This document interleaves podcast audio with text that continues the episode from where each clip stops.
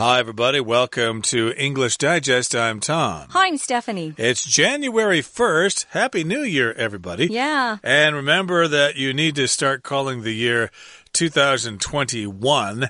So remember that. Yeah, I always uh, tend to forget that whenever I write the date down. I keep writing down the last year's numbers, but yeah, 2021. It's a new year and uh, we're thinking about traveling. Hopefully the virus has cleared up by now or will clear up uh, sometime soon. And of course, it's the middle of the winter now, and it's a good time to go someplace that is dark all the time if you want to do such a thing. It might be an interesting phenomenon. We're going up to some place uh, that's the farthest north you can get in the world, at least in terms of a town where people live. And where exactly is that, uh, Stephanie? We're going to be talking about a place that is in Norway, and it's actually the last town you can go through before you get to the North Pole. You know, like where Santa lives, and there's lots of snow. This particular town is quite small. Um, I was listening to a video today, and they have people from over 50 different countries that actually live there. But you'd have to really love snow to want to live in Longyearbyen, uh, which is a really, really frozen type of place to live. I like to be cold, but I don't think I like to be that cold. Plus, they don't get the sun for, I think it's three or four months a year. It's just completely dark. Hmm. So that would be depressing to me. Uh, yeah, but the uh, nice thing is that during the summer, the sun never sets for about three or four months. So then you'll have difficulty sleeping. Mm -hmm. But uh, yeah, this might be a place you would consider checking out in the future when we're all free to travel uh, once again and when we're not afraid of catching the virus. But uh, this is our travel unit for the month of January as we kick things off for the new year 2021 or 2021. So let's get to it. Uh, let's read the entire contents of our article right now, and then we will discuss it in detail. Between the North Pole and mainland Norway, you'll find Svalbard, a Norwegian archipelago with a frozen landscape. It's so far north that four months of the year pass in complete darkness, and four others see 24 hour daylight. This isolated area is home to Longyearbyen, a town of 2,400 residents and the northernmost town on Earth. In 1907, Longyearbyen was established as a coal mining town. Coal production has since ceased there, and it's now known as an outdoor adventure destination. The Doomsday Seed Vault is also located there. It safely stores crop seeds and could come to humanity's rescue in a global food shortage. On Svalbard's islands, polar bears are more numerous than humans, and people in Longyearbyen must carry guns to protect themselves if they travel past the town's borders. Students at the local school and university learn not only standard academic subjects, but also cold weather survival skills and polar bear safety. Besides adventure sports like kayaking and exploring ice caves, Longyearbyen has abundant cultural activities and sightseeing opportunities, including museums, restaurants, and pubs. Between November and February, the beautiful northern lights, also called aurora borealis, dance across Longyearbyen's sky as if they were a fantastic laser light show. Each March, Longyearbyen celebrates the end of the dark season with art exhibitions and concerts during Sun Festival Week. For residents and tourists alike, Longyearbyen is truly a winter wonderland all year round. Okay, guys, let's take a look at the title first say you you want someone to imagine something, you're just saying kind of picture it mentally in your mind. Sometimes we can't actually go somewhere, so we sort of imagine what it would be like. So here you could picture life uh, in the world's northernmost town. Um, you can picture this as we talk about this particular town. Um, it's Longyearbyen. Um, there are videos online that'll show you kind of what the landscape is like. And it's kind of fun to have somebody who resides there or lives there take you on a tour. That way, we call those virtual tours because you're doing it digitally or online using a computer instead of getting on a plane and flying there. I think as as far as I understand it, my Taiwanese friends don't particularly like cold weather. So I'm not sure we'd have a lot of people out there listening who want to make plans to go to this town, although it sounds like a real adventure. Uh, it certainly does. And of course, uh, this is a group of islands uh, called Longyearbyen. There's a village there, and then that is on a group of islands there, which are quite a ways away from mainland Norway. So you probably have to fly there or take a ship or something like that. But still, it would be quite an adventure to go there. So between the North Pole and mainland Norway, you'll find Svalbard, a Norwegian archipelago with a frozen landscape. Uh, yes, when you go really far north uh, during the winter, you get a frozen landscape. Uh, here in Taiwan, I suppose you have lots of mountain landscapes, but there you get this frozen landscape if you're into that sort of thing. If you like to see mountains with snow on top of them, or snow on the ground, or ice on the highways and stuff like that, yes, you'll get this frozen landscape. And of course, anything that has to do with Norway is called Norwegian. Okay, so yeah, the Norwegians are very good at skiing, for example. And an archipelago, that's like a group of islands, right? Right. I thought this is something you love to talk about, archipelago. Yeah, it's a particular shape, I believe, too. Um, archipelago. It's a group of islands, like Tom said, and there's sea or a stretch of water that has these many islands grouped together. So, yeah, it'd be interesting to see how you'd actually get there. You'd fly into Norway, uh, to the main area of the country, their capital city, and then you'd probably have to take other transportation to get to this place, Svalbard. Uh, Svalbard. I don't speak Norwegian. Anyway, it's so far north that four months of the year pass in complete darkness. You literally don't have any daylight at all. And uh, it might be kind of depressing for some. I know in some of these areas of the world where they don't get a lot of light, um, they're too far north, you know, and they just don't get the sun during the winter, that people will actually buy artificial light to put in their apartments or their homes and just shine on their faces so they don't get so depressed. Uh, it's pretty important to have light in our lives. So it's so far north that if you choose to go there, you might want to go in the summer, I would think, instead of the winter, where it'll be completely dark and you really can't see a whole lot when it's really dark outside. It kind of depends. Of course, a lot of people go there for the darkness yeah. in order to see the northern lights, which we'll get to in just a couple mm. of seconds here. But again, it is so far north that four months of the year pass in complete darkness.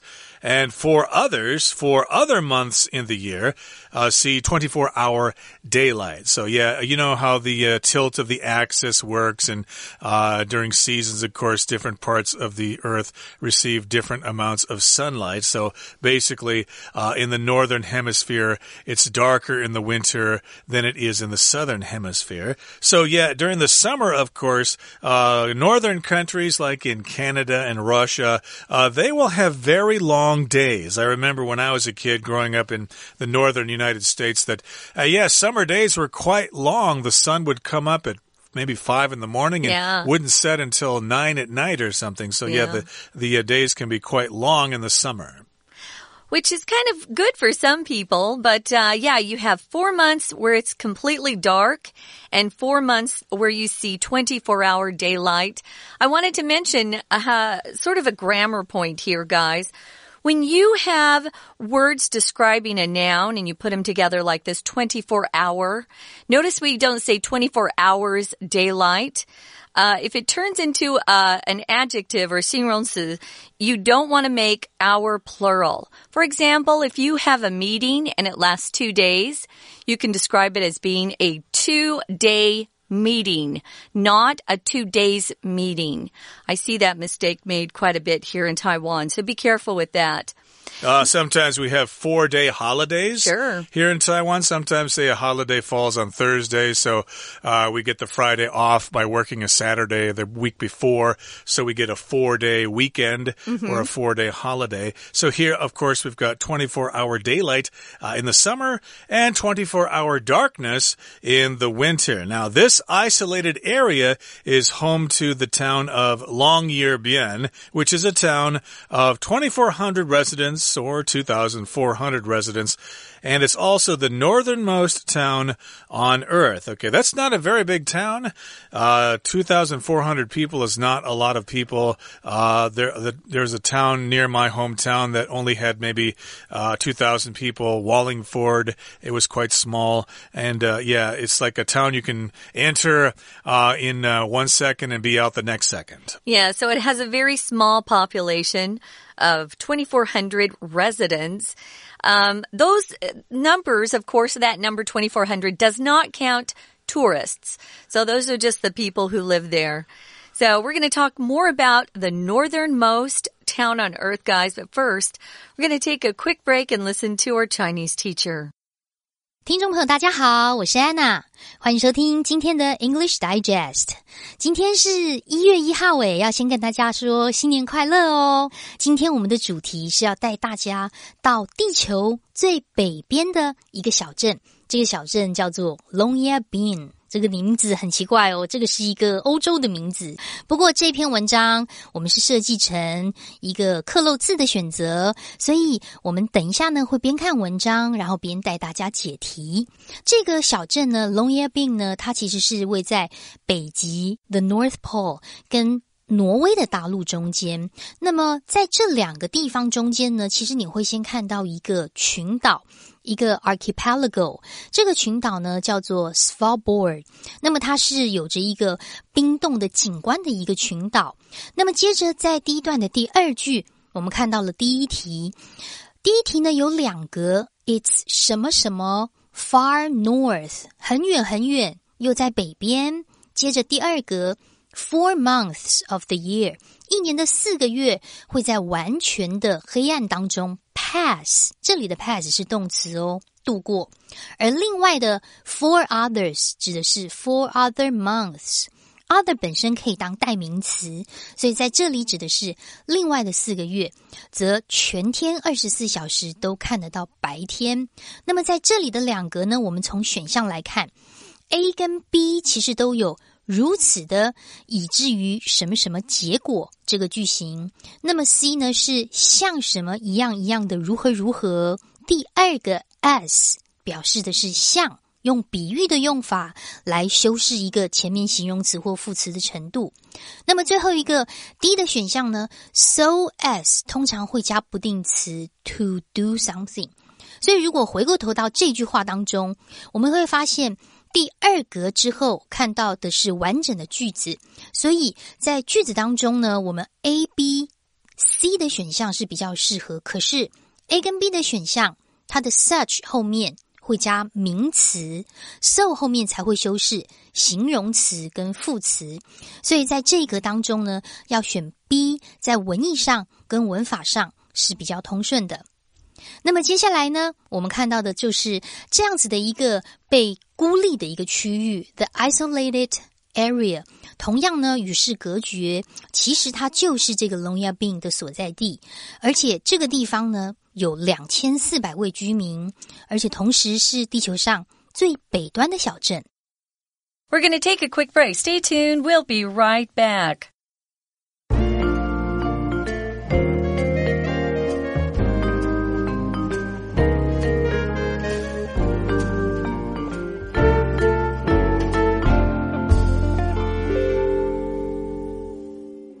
Okay, let's get to it. Let's continue with our explanation here. Again, we're talking about the northernmost town in the world, which is part of Norway. It's called Longyearbyen. And remember, they've got 24 hour darkness in the winter. And of course, this town is very small. It only has 2,400 residents, but it's the farthest north you can go, at least in terms of having a town there. And in the year 1907, Longyearbyen was established as a coal mining town. So people moved up there from mainland Europe to get jobs working in coal mines, and that was way back in the year 1907. But coal production has since ceased there. Uh, so here we've got the word cease, uh, C E A S E, cease. That's the verb there. That means to stop. It's just another way of saying something stops. And this is the past tense here. It has ceased. Production has ceased. We often use this when we talk about business operations. Yeah, our business operations in China have ceased. We pulled out of that market last year, for example. Right. So they no longer mine for coal, which is a tough job anyway. Um, I think most of coal production these days is done in China. Uh, there, there's a couple of there are a couple of mines in West Virginia in the uh, eastern part of America, but yeah, that's a tough, tough job. You have to go underground and uh, dig for coal. So yeah, it's it's ceased there. Now it's just known as an outdoor adventure destination. When you talk about a destination, it's just uh, a word we use to talk about where you're going. Um, you'll often see it in the airport, you know, your destination, arrival and departure board. Um, they'll have a list of destinations or cities that people are flying into. Um, yeah, and you can also talk about how you're going to go um, on vacation and you have a pretty amazing destination in mind or a place you want to visit. So that destination is now considered to be somewhere where these outdoorsy type of folks like to go. You know, they like to go probably uh, do a lot of skiing or at least I don't know, maybe snowboarding. I don't think there are a lot of mountains per se, but uh, per se just means I, I, don't think there are a lot of mountains. You wouldn't go down slope skiing, but uh, there might be some winter sports you could participate in. And you'd definitely be someone who likes adventure if you head to this part of the world. Uh, yeah, for skiing or hiking in the winter, uh, winter camping is a lot of fun. Or I'm sure you could do that stuff during the summer as well. Or ice fishing. Uh, that's uh, fun too. If you're into that sort of thing, you can catch some uh, uh, deep sea fish or something, or if they swim up, swim up to the surface or something. Well, also in this town, the Doomsday Seed Vault is also located there. Okay, so here we've got the word locate as a verb. That just means something is there. Uh, we could say that uh, the uh, National Aquarium is located in Checheng, uh, down in the south of Taiwan there. So here we've got uh, the Doomsday Seed Vault. Doomsday, of course, refers to the end of the world when the bombs blow up or when the asteroids come and hit or whatever. And a vault, of course, is someplace where you keep something safe, like a vault at the bank. Yeah, the bank vault is where they keep all the money. And if a bank is robbed, they'll often try to get the bank manager to open the vault so that they can get in there and get that money. So they're keeping seeds there in case, you know, the world has some big tragedy. Maybe an asteroid hits us or I don't know, maybe a nuclear war breaks out and it destroys a lot of crops, a lot of food. They have extra types of seeds stored in this area uh, in case we have some sort of uh, catastrophe happen to the world. We hope not. Uh, if something's located somewhere, that's where you can find it.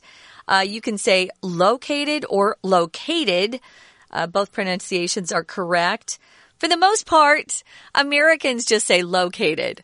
But uh, you'll look up in the dictionary, and I'm sure some will say you have to say locate but you don't really.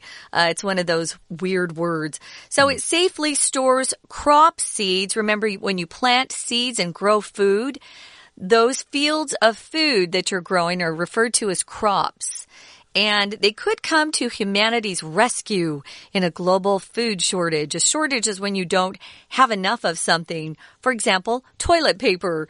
Uh, if you come to humanity's rescue, it just means you're doing something to save all of the people on earth. So I think you could say these seeds have a pretty important mission to perform.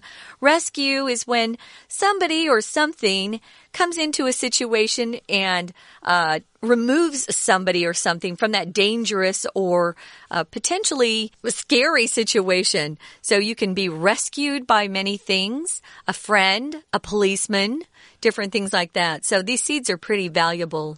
Yeah, someone might be stuck on Diaoyutai, but someone will come and rescue them, mm. or they will come to their rescue. Mm -hmm. And uh, let's go on to the next paragraph here. It says, On Svalbard's islands, Polar bears are more numerous than humans, and people in Longyearbyen must carry guns to protect themselves if they travel past the town's borders. So, yeah, you get polar bears up in the north there. Those are those white bears, and there are more of them there than humans. They are more numerous than humans. There are more polar bears than people there. So, the people there have to carry guns if they leave the town, okay? Otherwise, they might be attacked by those polar bears. So, yeah, they probably have to uh, get a permit for those guns and uh, uh, learn how to use them and stuff like that.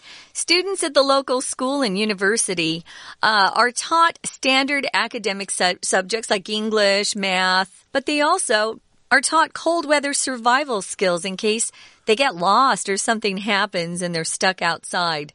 And how to be safe around those polar bears. I didn't know they attacked people. So besides adventure sports, for example, kayaking and exploring ice caves, Longyearbyen has a lot or abundant cultural activities and sightseeing opportunities just like normal destinations where people go for vacation, they have museums, restaurants, pubs. An opportunity is just a, a, way that you get to experience something. And here we're talking about sightseeing opportunities that just makes it possible for you to do something. Everybody wants a lot of good uh, career opportunities so that they can increase their salary year by year. Yeah, lots of people move from the center and south of Taiwan to Taipei for better job opportunities. And yeah, it's a small town, but there are lots of things to do there with museums, restaurants, and pubs where you can uh, drink some beer and have a good time. Now, between November and February, the beautiful northern lights, also called aurora borealis, dance across Longyearbyen sky as if they were a fantastic laser light show. Okay, so yes, this is uh, right now between the months of November and February. You've got the northern lights there, which are also referred to as the aurora borealis. And if you've ever seen them before, it looks like they're dancing across the sky just like they were a laser light show. As if here just means as if or just like. Uh, you get the idea there. So in this particular case, it's like a laser light show, which you might see at some exhibitions here in Taiwan, a laser light show. But this one is a fantastic laser light show. Fantastic just means out of this world, really incredible, uh, really fantastic. That's what I'd like to see. So each March, Longyearbyen celebrates the end of the dark season. How do they do it? How do they celebrate? They have art exhibitions and concerts during what they call Sun Festival Week. Sounds fun. Now, an exhibition is where uh, usually pieces of art are displayed publicly in a, a big area. It could be an art gallery or a museum. Sounds like that's the time that people who like more light should try going there. But I want to see the northern lights. So yeah, for residents and tourists alike, for both of these groups, Longyearbyen is truly a winter wonderland all year round. Sounds like the perfect place if you love winter, especially if you're fascinated by the aurora. How do you say that? Aurora borealis. Yeah. That's it. Indeed, the aurora borealis, but uh, more commonly they are referred to as the northern lights. And if you go down to Antarctica, you can see the southern lights which uh, are called the Aurora Australis or something like nobody that. Nobody ever talks me. about those much. Yeah, because huh? nobody, well, not nobody, but very few people go down there. Yeah. Most people live in the northern hemisphere. But yeah, it's like a winter wonderland, which is unfortunate because Christmas just passed us by, so I can no longer sing this uh, Christmas carol, Walking in a Winter Wonderland. or I guess I still could, but uh, yeah, most people stop listening to Christmas songs once Christmas is over. But yeah, Happy New Year. And uh, yeah, if we're free to travel, if the virus has disappeared, we can certainly go to this town in northern Norway and check out what it has to offer. That brings us to the end of our explanation for today. We're going to listen again to our Chinese teacher. 那么，在一九零七年的时候，Longyearbyen 因为被建立成为一个开采煤矿的小镇 （coal mining），开采煤矿的。那当然，在这句话当中呢，因为我们看到句子的前后已经有出现了 B 什么什么 S，那根据文意要选 C 这个 established 建造。或者是 built constructed，它的文意才符合上下文才会通顺。那么接着我们看一下，那么因为在一九零七年被建立成开采煤矿的小镇，而从那之后煤矿的生产就已经停止。那么现在呢，则是以户外冒险圣地而闻名。不过龙牙病还有一个特色，就是世界末日种子库。也位在这里哦。世界末日叫做 Doomsday，这个 Doom 就是死定了、完蛋的意思，所以 Doomsday Seed Vault 指的是世界末日种子库。那当然，它就是为了要安全的储存很多的 crop seeds 农作物种子，并且能够在粮食短缺的情况之下拯救人类。拯救这个动词叫做 rescue，本身也可以当名词，不过当名词的时候，通常会用 come to one's rescue。Come to one's rescue。好，接下来我们看一下第二段哦。在这个 Svalbard 群岛上面，什么东西 Polar bears 比人还要多？什么什么东西？所以大家都一定要带枪来保护自己。而第三格呢，因为上下文提到的是北极熊比人类还要什么更多，所以 A numerous 在数量上。是比人类还要多。如果你想选 B 的话，这个文意不合诶，因为下文提到是要带枪来保护自己，所以第三格选 A 是比较适当的。而且当地学校啊，local school，还有大学生呐，不仅要学一般的科目，还要学一些 survival skills 生存技能。所以啊，除了 adventure sports 冒险活动之外，还有另外的一些东西。所以在第四格也是根据上下文的文意，除了 A 之外，还有 B。第四格选 D 的答案。Besides 是比较适当的，那么常跟它混淆的大概就是 except。那么 except 这个介系词则是把东西排除在外，不算的意思。最后一格的上下文，不管是对居民还是对游客来说，龙牙病真的都是一个充满冒险、很奇幻的一个冬天的圣地。那么第五格的选项 A 跟 B 大概会有一些混淆。A 的 alone 指的是 only 的意思，但是它一定会放在修饰词的后面。那么 C 的 alike 其实语义上就是 both，两者都如何如何，但是它也会放在修饰词的后面。所以最后一格对于居民跟游客两者来说，答案选 C 是最适当的。以上是我们今天的讲解，我是安娜，我们下次见。That's it for today, everybody. Thank you for joining us, and please join us again next time.